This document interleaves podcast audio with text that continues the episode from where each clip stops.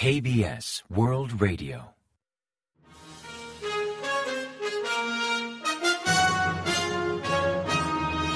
Informativo de KBS World Radio. Bienvenidos un día más al informativo de KBS World Radio. Les habla Javier Castañeda y tras el saludo les avanzamos los principales titulares del día 30 de octubre. El presidente se compromete a atender las necesidades perentorias del pueblo. El Parlamento conmemora el aniversario de la tragedia de Itaewon sin avances legales. El canciller muestra inquietud por Gaza, Israel, Jordania y Emiratos Árabes Unidos. Corea y Estados Unidos realizan una maniobra aérea de gran envergadura.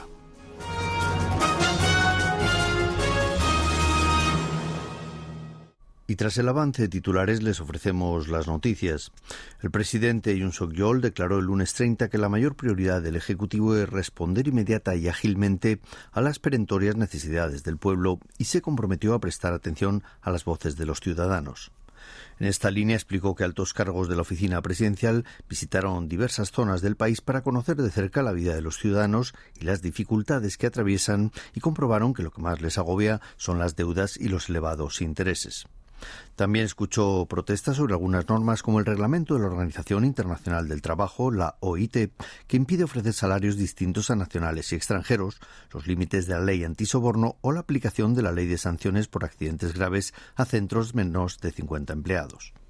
Agregó que entre los proyectos de ley pendientes en el Parlamento, entre los más urgentes destacan los de las clases más vulnerables, como la enmienda a la ley de incremento de penas contra determinados delitos económicos que da respuesta a los casos masivos de estafas inmobiliarias, o la reforma de la ley para simbiosis y cooperación, que busca prevenir el robo de tecnologías de las pymes.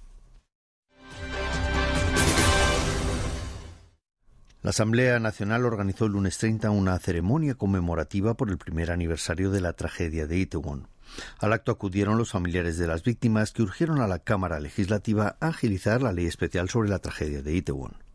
Los legisladores del oficialista Poder del Pueblo enfatizaron que la tragedia de Itaewon no debe politizarse y que lo esencial es adoptar medidas para que no se repitan incidentes similares.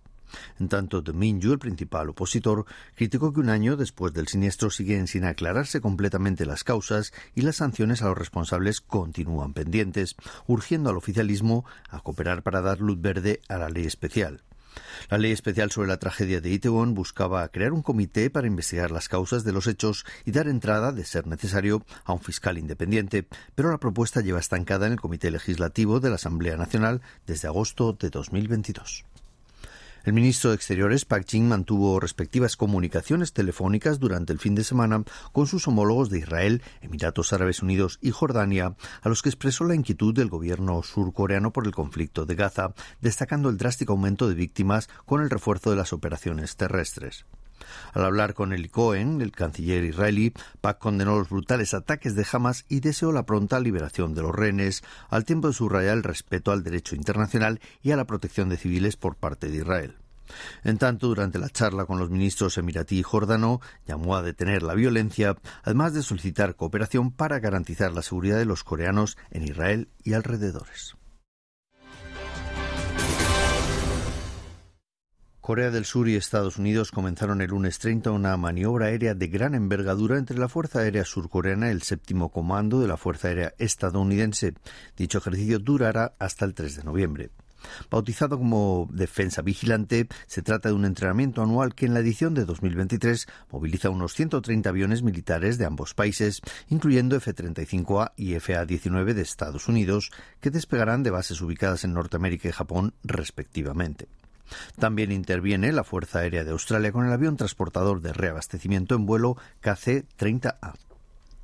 El Ministerio de Reunificación Nacional ha criticado que Corea del Norte es cada vez más audaz robando dinero tanto en métodos como en escala.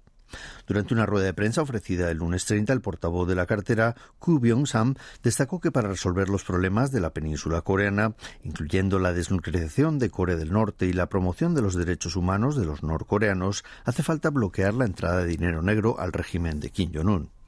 Añadió que Seúl trabajará activamente con la comunidad internacional para frenar la financiación ilegal y la entrada de dinero negro en Corea del Norte. Su declaración llega después de que el Grupo de Acción Financiera Internacional un organismo global contra el lavado de dinero, decidiera en sesión plenaria, celebrada del 23 al 27 de octubre en París, mantener a Corea del Norte en la lista de países considerados como de alto riesgo por lavado de dinero por decimotercer año consecutivo. Las fuerzas surcoreanas detectaron un barco de pesca de Corea del Norte a la deriva junto a la línea limítrofe norteña en el Mar del Este. Según informan, las personas a bordo no eran desertores ni tampoco expresaron su voluntad de pedir asilo en Corea del Sur, tan solo solicitaron alimentos tras llevar 10 días a la deriva. El barco fue hallado sobre las 2 y 16 de la tarde del domingo 29 a unos 200 kilómetros al norte del puerto surcoreano de Jecheon, en Koson, en la provincia de Gangwon, y a 3 kilómetros al norte de la frontera marítima oriental. Las personas en cubierta solicitaban ayuda con algo de color blanco que llamó la atención de un buque patrulla de la Fuerza Naval surcoreana, a cuyos oficiales explicaron que no tenían intención de desertar y que solo precisaban agua y alimentos que la patrulla les ofreció en concepto de ayuda humanitaria. El número de granjas ganaderas afectadas por dermatosis nodular contagiosa en Corea del Sur se eleva a 61 casos.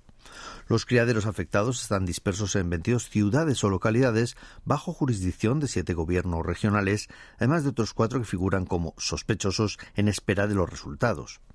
No obstante, la lista no incluye las granjas de las provincias de Gyeongsang, al sureste de Corea, que son las que albergan mayor número de cabezas de ganado bovino. Al propagarse los contagios, el gobierno ha distribuido vacunas para 2,4 millones de cabezas de ganado hasta la fecha y pretende completar el reparto a nivel nacional el miércoles 1 de noviembre. De hecho, están esperando un cargamento que traerá dosis para vacunar a 2,1 millones de animales.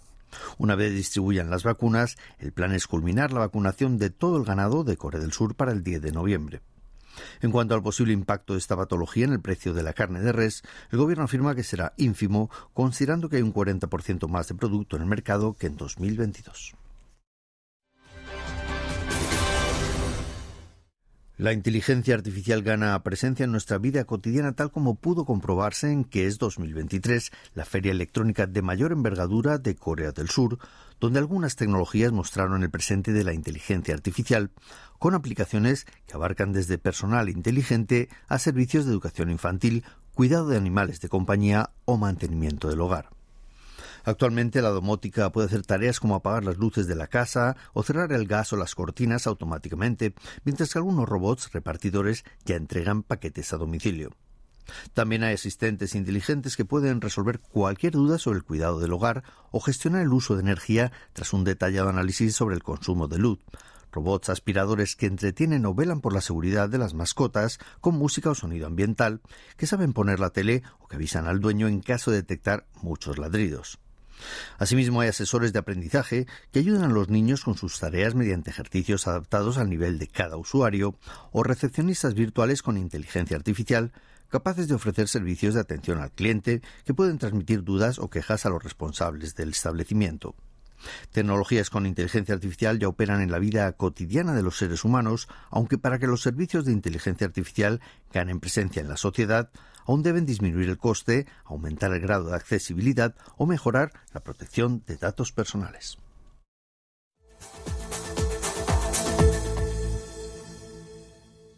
Y ahora pasamos a ofrecerles el pronóstico del tiempo. Para el martes 31 se espera un día despejado salvo en Seúl y al oeste de Gangwon donde predominará la nubosidad. La temperatura marcará entre 5 y 15 grados centígrados de mínima en la mañana y entre 18 y 24 grados centígrados de máxima por la tarde, ampliando a 15 unidades la diferencia térmica entre el día y la noche. La calidad del aire será buena o normal en todo el territorio, con mayor presencia de smog en la mañana en Seúl y Gyeonggi, entre otras zonas. Y a continuación comentamos los resultados del parqué. El índice general de la bolsa surcoreana, el Kospi, comenzó la semana al alza ganando un 0,34% respecto al último día de operaciones hasta cerrar en 2.310,55 puntos.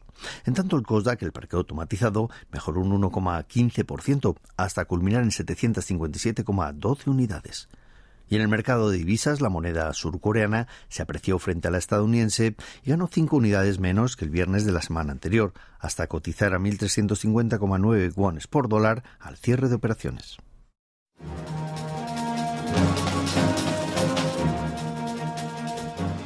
Y hasta aquí el informativo de hoy. Gracias por acompañarnos y sigan en la sintonía de KBS World Radio.